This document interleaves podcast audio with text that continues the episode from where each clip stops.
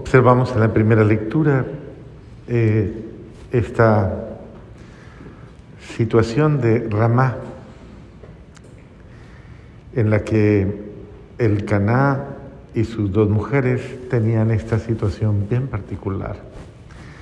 Y bueno, estas son de esas situaciones que todos los días pasan en la vida, ¿no?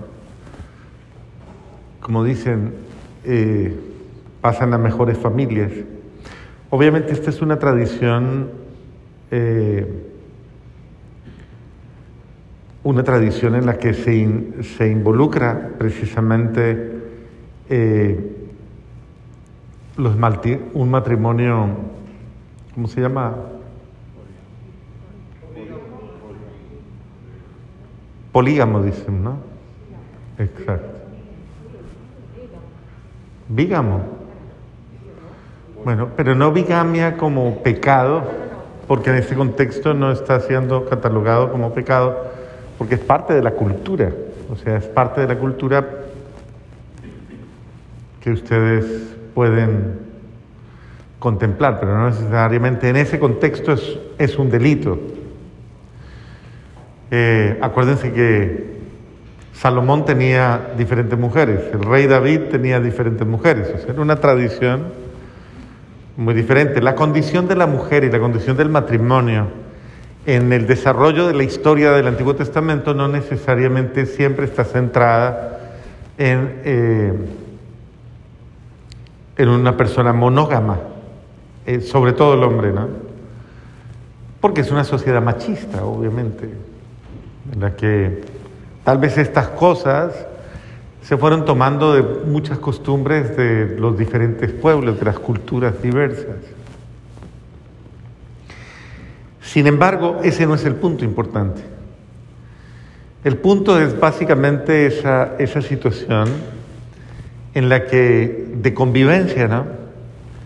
En la que, aunque haya una persona justa, porque el Caná era buen marido el hombre o no era buen marido, era buen marido. De todas maneras, él las mantenía contentas a las dos.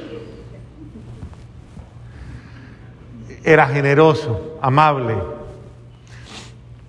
Y sin embargo, le daba una mayor atención a la estéril.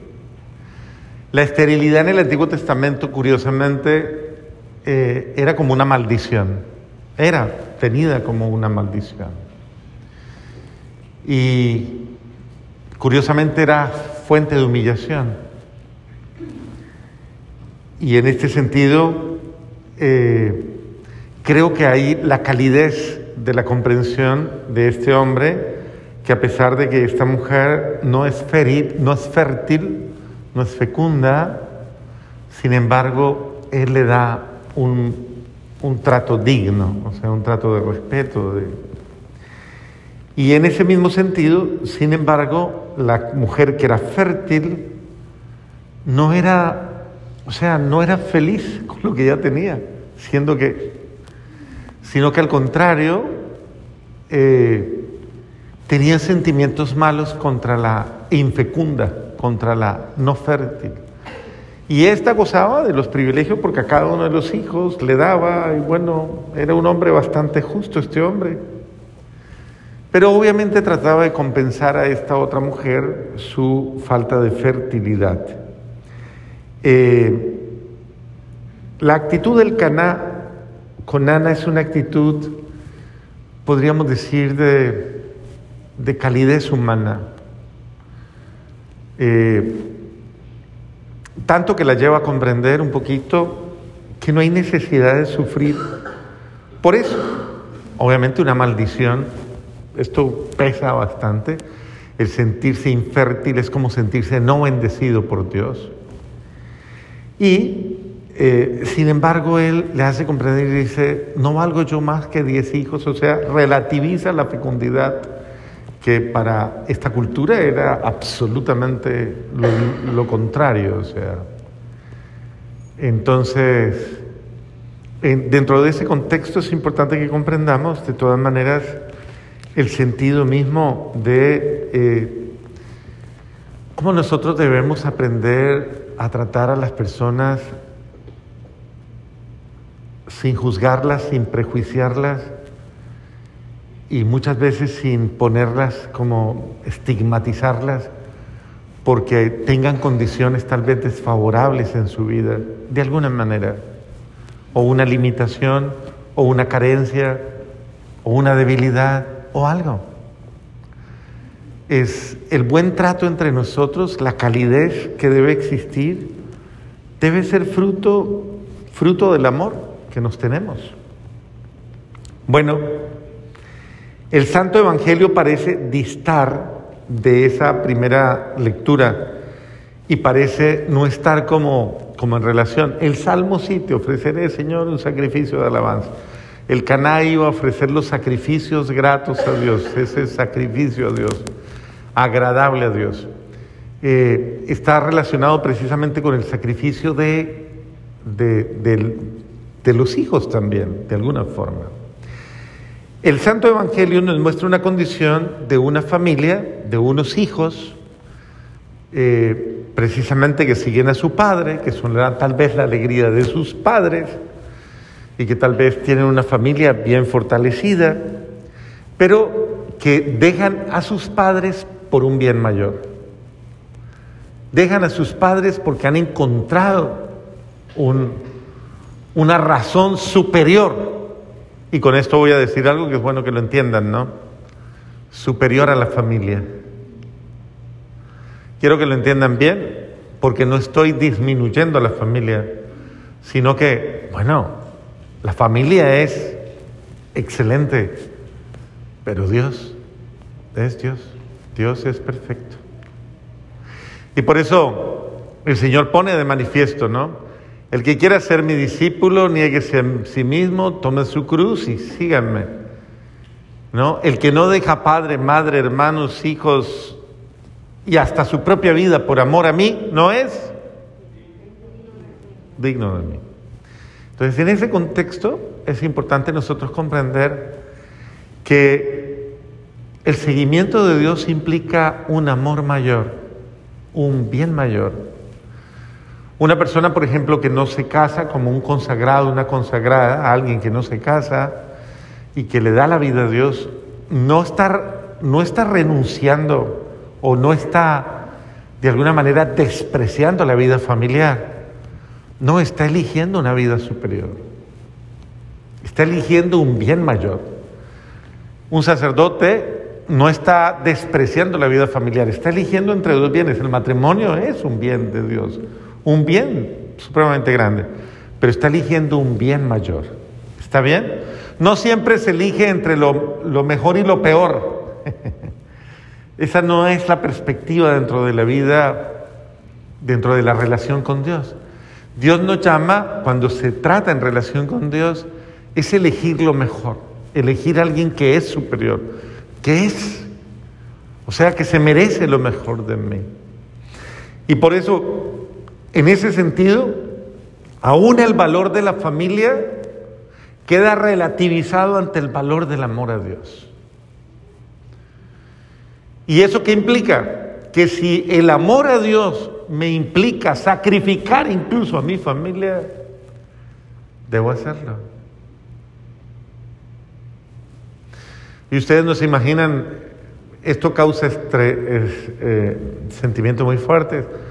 Yo recuerdo cuando iba a salir de mi casa y obviamente eh, ya había salido una primera vez para ser franciscano y le había golpeado muy duro a mi familia y luego viene una segunda vez para iniciar con otros esta obra en la que hoy estamos. Y, y cuando mi madre me dice, cuando yo le digo, mamá, me voy, yo estaba en plena momento de, mi carrera de eh, leyes. Y, ¿Y cuándo se va mi hijo? Mañana. Porque, bueno, yo era de decisiones así inmediatas.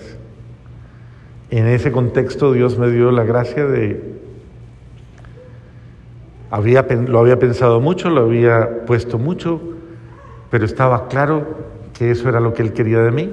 Y cuando yo digo, me voy, es que ya me voy.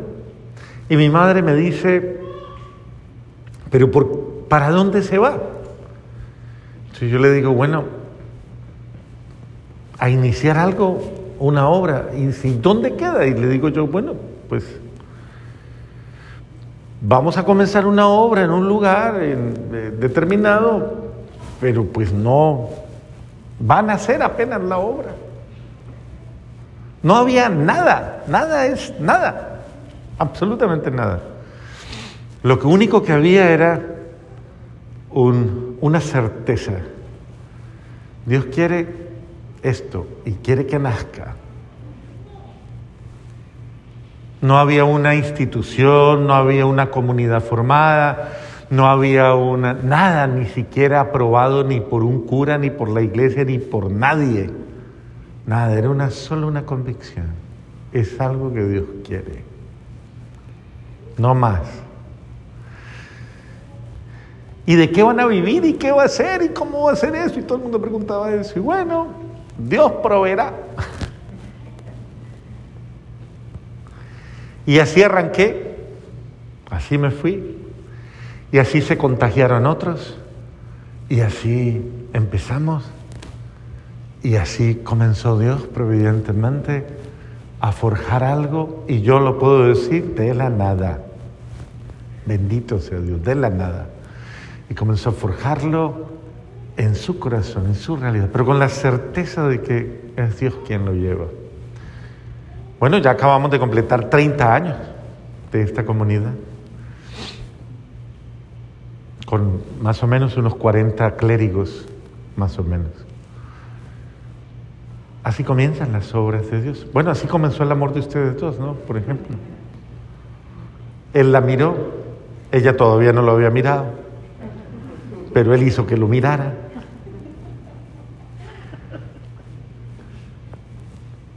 Y un día menos pensado, somos familia. Así es.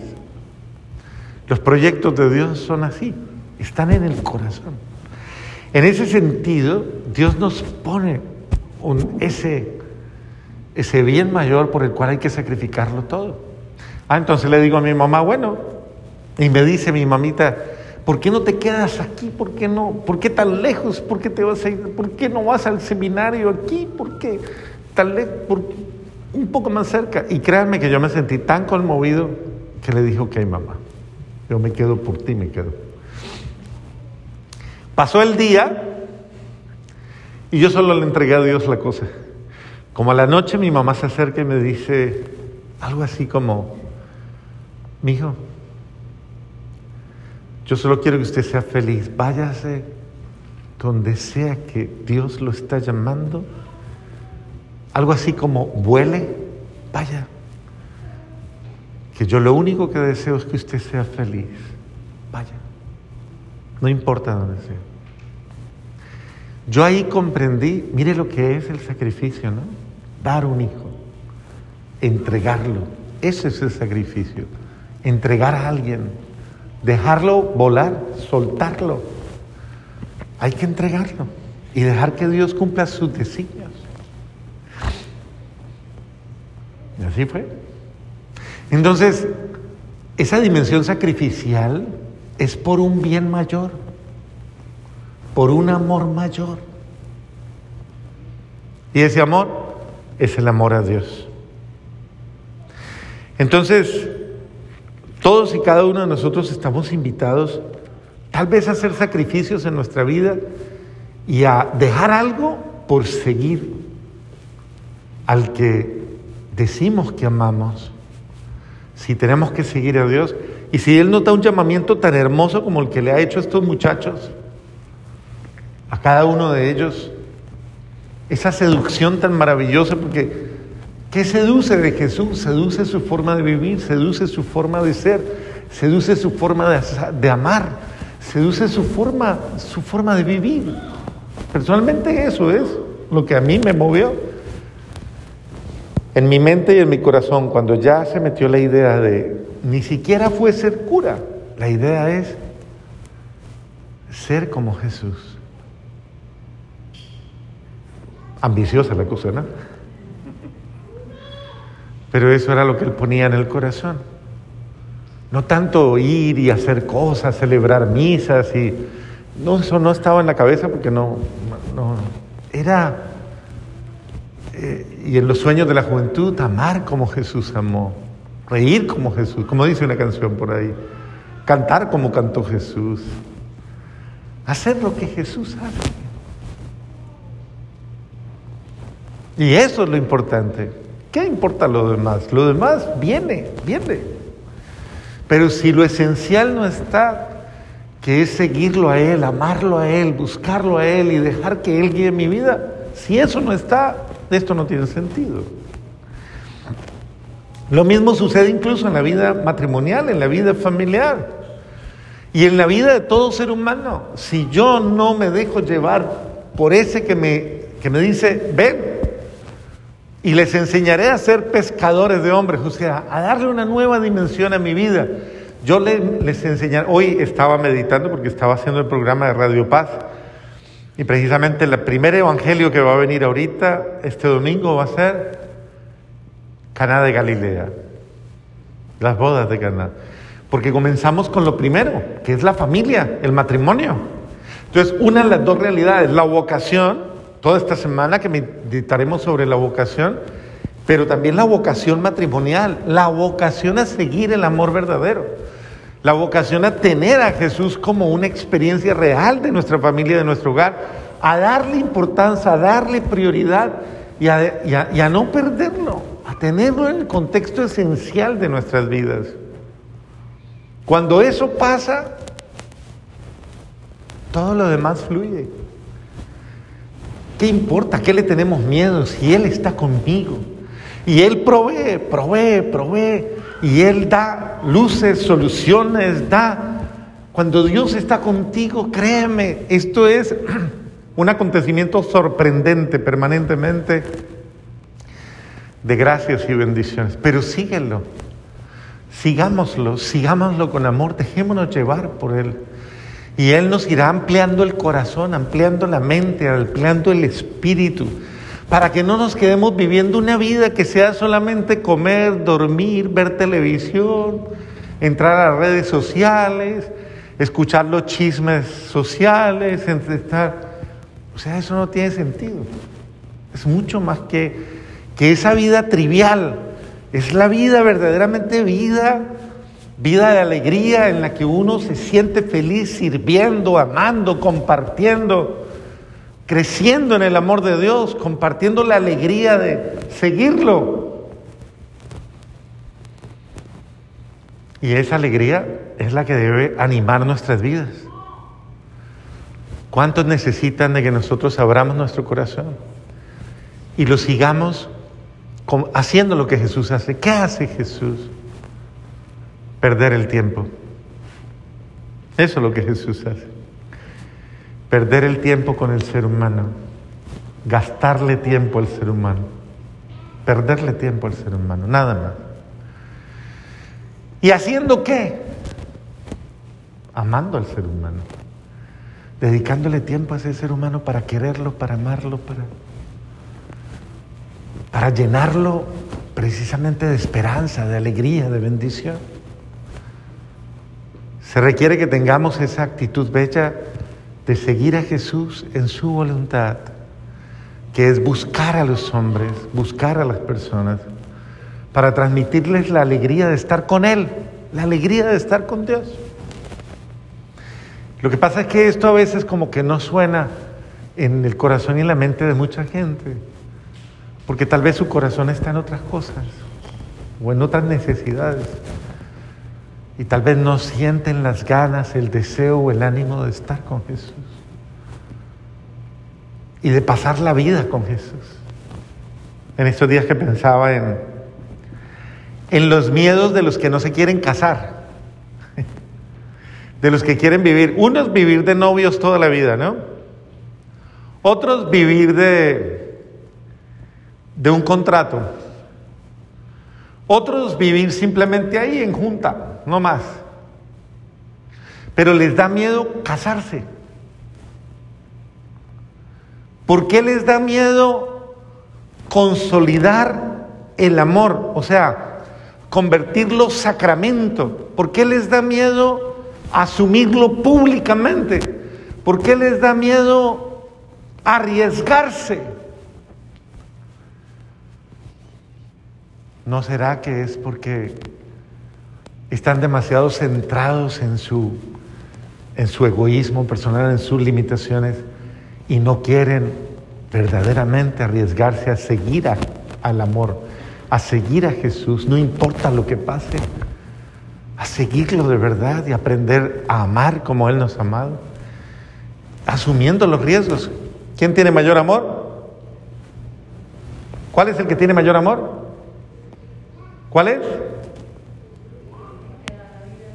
Eso, el que da la vida, por los que dice que ama.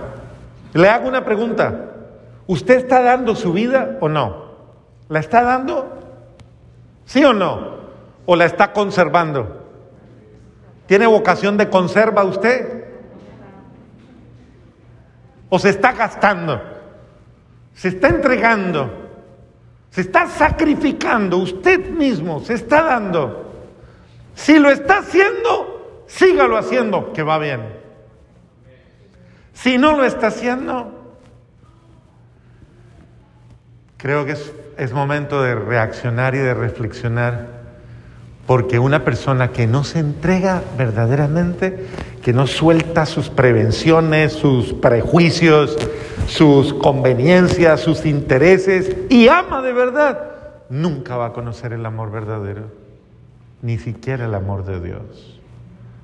Por eso Dios ama al que se da con... ¿No han leído ese capítulo? Dios ama al que se da con... con alegría, porque la alegría del que da es un signo de que ama de verdad. Amén.